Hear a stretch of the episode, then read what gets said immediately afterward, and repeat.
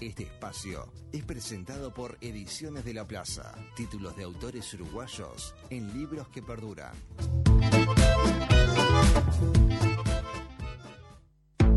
¿Buscas algo para ver? ¿Algo para leer? ¿Algo para escuchar? Para quedarte en casa, los piques culturales de José Mosle. Amar es ir corazón despega mientras todo arde. Odiar es mucho más sencillo, el odio es el lazarillo. Y ya estamos recién. José Mole, esperemos que nos hayan escuchado cosas que están pasando. ¿Se en- escuchó? en- ¿Se escuchó? Se escuchó. Bueno, acaba de acá. hacer un se, insulto. acaba de, se acaba de escuchar, hay que aclararlo. Hay que aclararlo.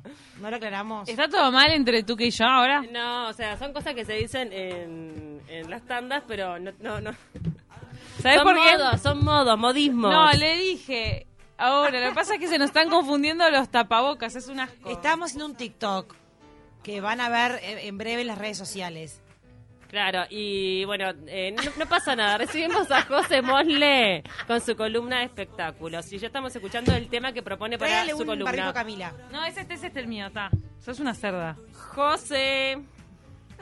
Hola, ¿cómo bien? Acá andamos con problemas de convivencia. José, ¿cómo andás? Algún día, algún día todo te tengo que mandar cagar. Algún día va a pasar, algún día va a pasar. Todo por, ¿sabes qué? encanta. Es por el tapabocas, porque dejas apoyado el tapabocas igual al de la otra y es un asco. Está, ¿Y, listo, y es cuál es tu tapaboca? Después no sabes. Perdón. La, la elección musical igual me tranquiliza, me, me, me lleva a otro plano la, la elección musical que tenés. Sí, hoy tenemos una elección musical de, de, bueno, de un uruguayo, ¿no? Jorge Drexler, que lanzó eh, este sencillo, La guerrilla de la Concordia, no sé si lo estuvieron escuchando.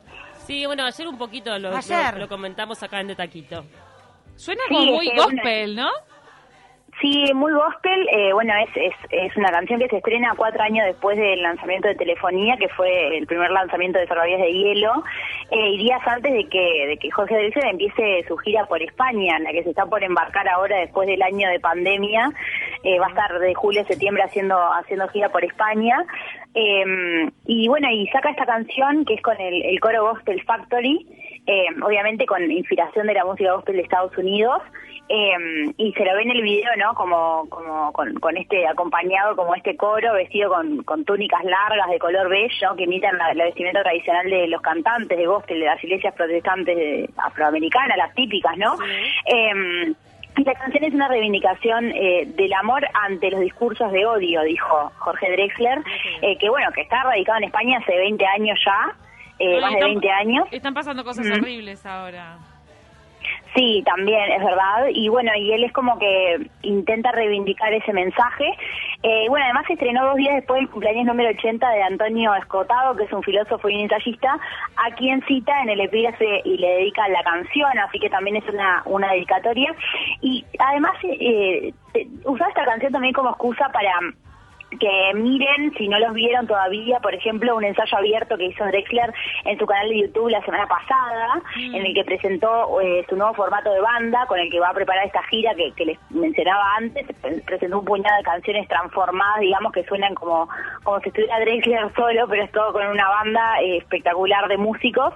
Eh, imagínense lo bueno que estuvo este ensayo online, que también eh, les digo que, que me parece que es espectacular, que su pareja, la cantante Leonor Watling, que es cantante y actriz, ¿no? Sí, eh, comentó, pueden no hacerlo tan bien, por favor, se supone que es un ensayo. y es tal cual. Realmente tal cual, porque eh, no saben qué lindo que es.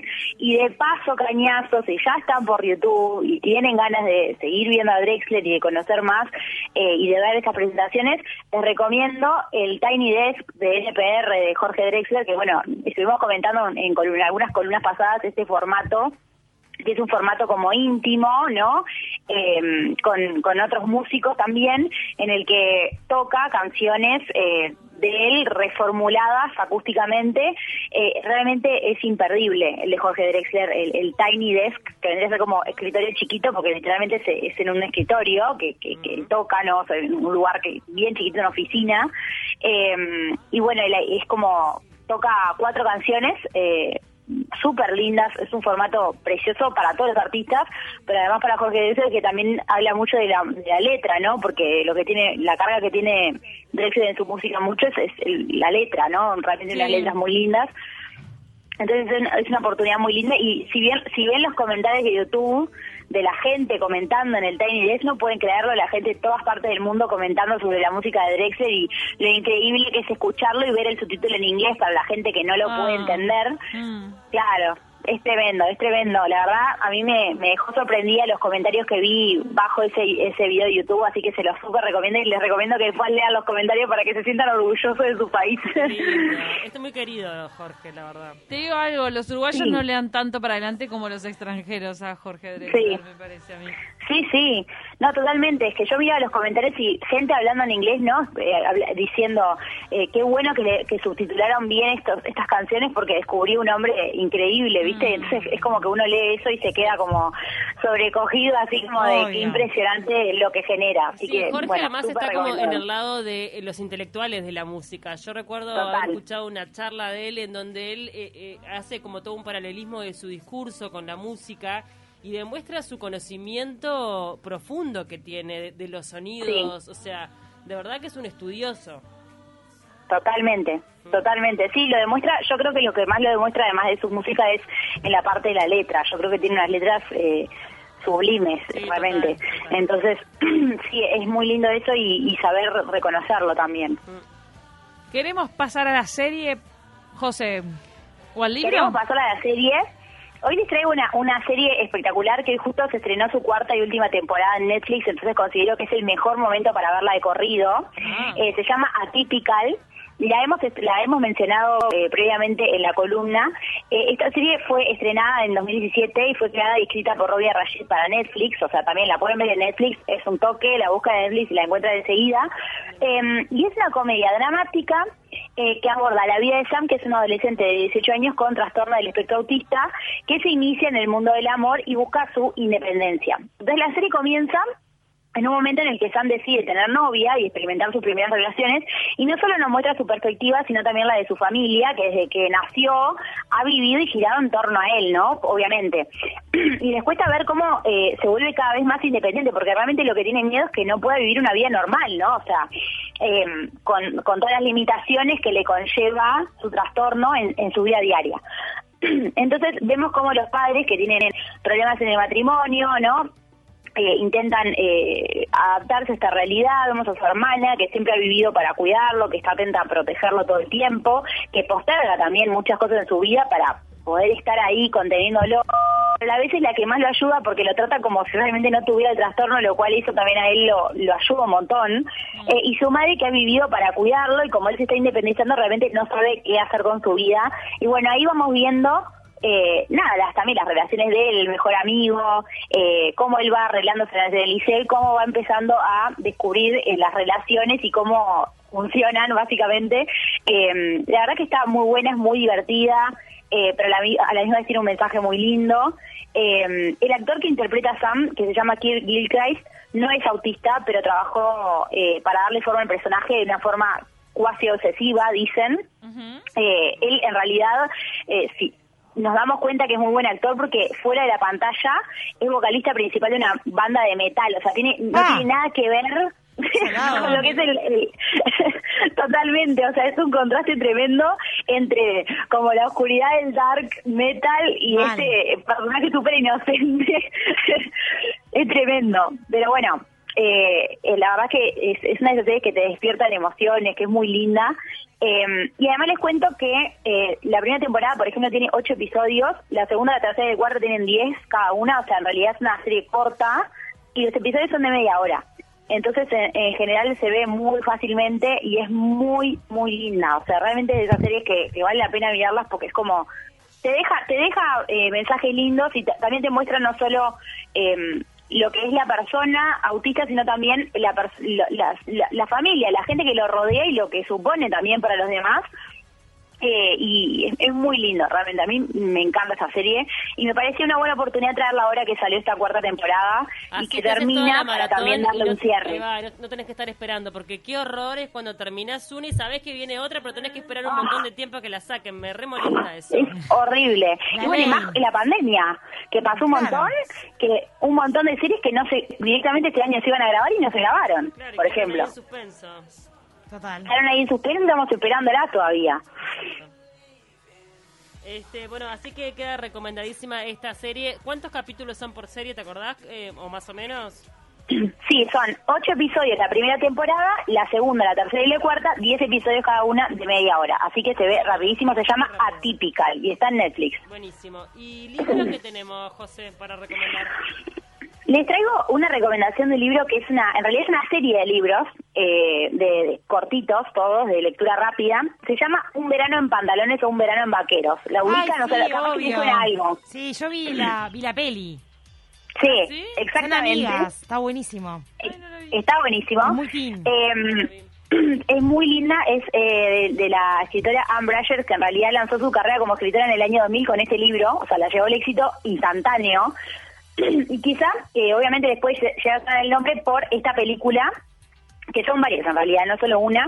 Eh, la primera película salió en 2005 y está con, no saben lo que son las actrices, Amber Tamlin, Blake Lively, América Ferrera y Alexis Bledel. O sea, todas conocidísimas, estamos de acuerdo, ¿no? Ujú, sí, claro. Pero bueno, les cuento la trama de los libros, que tiene una historia muy simple, pero a la vez es original. Eh, es, eh, el libro nos narra en tercera persona la historia de cuatro chicas que se conocen desde chica, ¿no? Desde, desde pequeñas, gracias a, la amistad que tenían sus madres, porque también es, es como que viene de, de las madres, que eso también es lindo, esa conexión que las une. Son inseparables y todos los veranos los pasan juntas. Pero eh, llega un verano en el que cada una se va a distintos lugares, la primera vez que se separan. Entonces deciden, para mantener el contacto, pasarse entre ellas unos vaqueros, unos jeans, que compraron el último día, que pudieron disfrutar juntas antes del verano. Y la idea es que cada una tiene su turno para ponérselos mientras viven sus experiencias en los distintos lugares en los que van a ir ese verano. Y luego de cierto tiempo, envían los jeans a la siguiente amiga, contando las experiencias que vivieron con ellos puestos, ¿no? Entonces es como un círculo una se pasa el jean a las otras, se lo envía a la otra, la otra le cuenta qué le pasó con esos jeans a la siguiente y se lo pasa a la siguiente y así es como un círculo en el que obviamente lo que comparte son esos jeans. Eh, y son el hilo conductor de la historia. Obviamente tiene todo. Amor, comedia, ¿no? Son esos, esos libros súper eh, rápidos de leer. Eh, y vemos la historia de esas cuatro amigas con personalidades completamente distintas, pero que están unidas por este vínculo muy lindo. Eh, y bueno, los siguientes libros, obviamente uno se engancha con el primero y quiere leer los siguientes. Continúan la historia de estas amigas y realmente son esos libros que, les digo, son re fáciles de leer, eh, te hacen divertir, te hacen pasarla bien. Eh, son lecturas, eh, digamos, livianas eh, de esas eh, típicas de vacaciones, de verano, de en, en estos momentos en los que de repente uno quiere también eh, sacar la cabeza de muchas cosas, que obviamente estamos en un momento medio ahí, medio medio extraño de transición, digamos, eh, y está bueno tener este tipo de libros para relajar, leer tranquilo y divertirse también. Y es una literatura que mm, trasciende lo juvenil, ¿no? Aunque la historia es media juvenil. Sí, en sí es juvenil, pero es como les digo, o sea, eh, las, o sea, es divertido. eh, A mí me resulta divertidas esas lecturas porque muchas veces uno está como acostumbrado a leer eh, libros, de repente a mí me gustan los libros históricos, libros como más narrativa, más pesada, y entre medio me echar uno de estos libros que son livianos y son Ah, rápidos y ágiles sí. de leer. Está bueno, a mí me gusta. Y bueno, tiene además su película para acompañarlo, que sí es más juvenil la película, realmente eh, la considero un poco más juvenil que, que de repente los libros. Pero la verdad que están muy buenos, eh, cre- considero que son de esas lecturas que están buenas hacerlas, como les digo, entre medio, para mechar, eh, se distiende y es re para un fin de semana.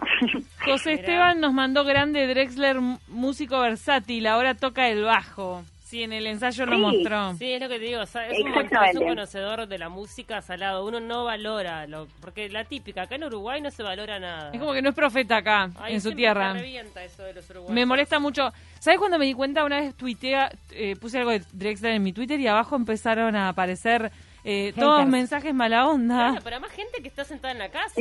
Claro, como hablando, sí, cualquiera, la verdad, un desastre. ¿Qué hizo De esa ahí me, me desinflé, dije, ay, ay, ay, mamita, qué miedo.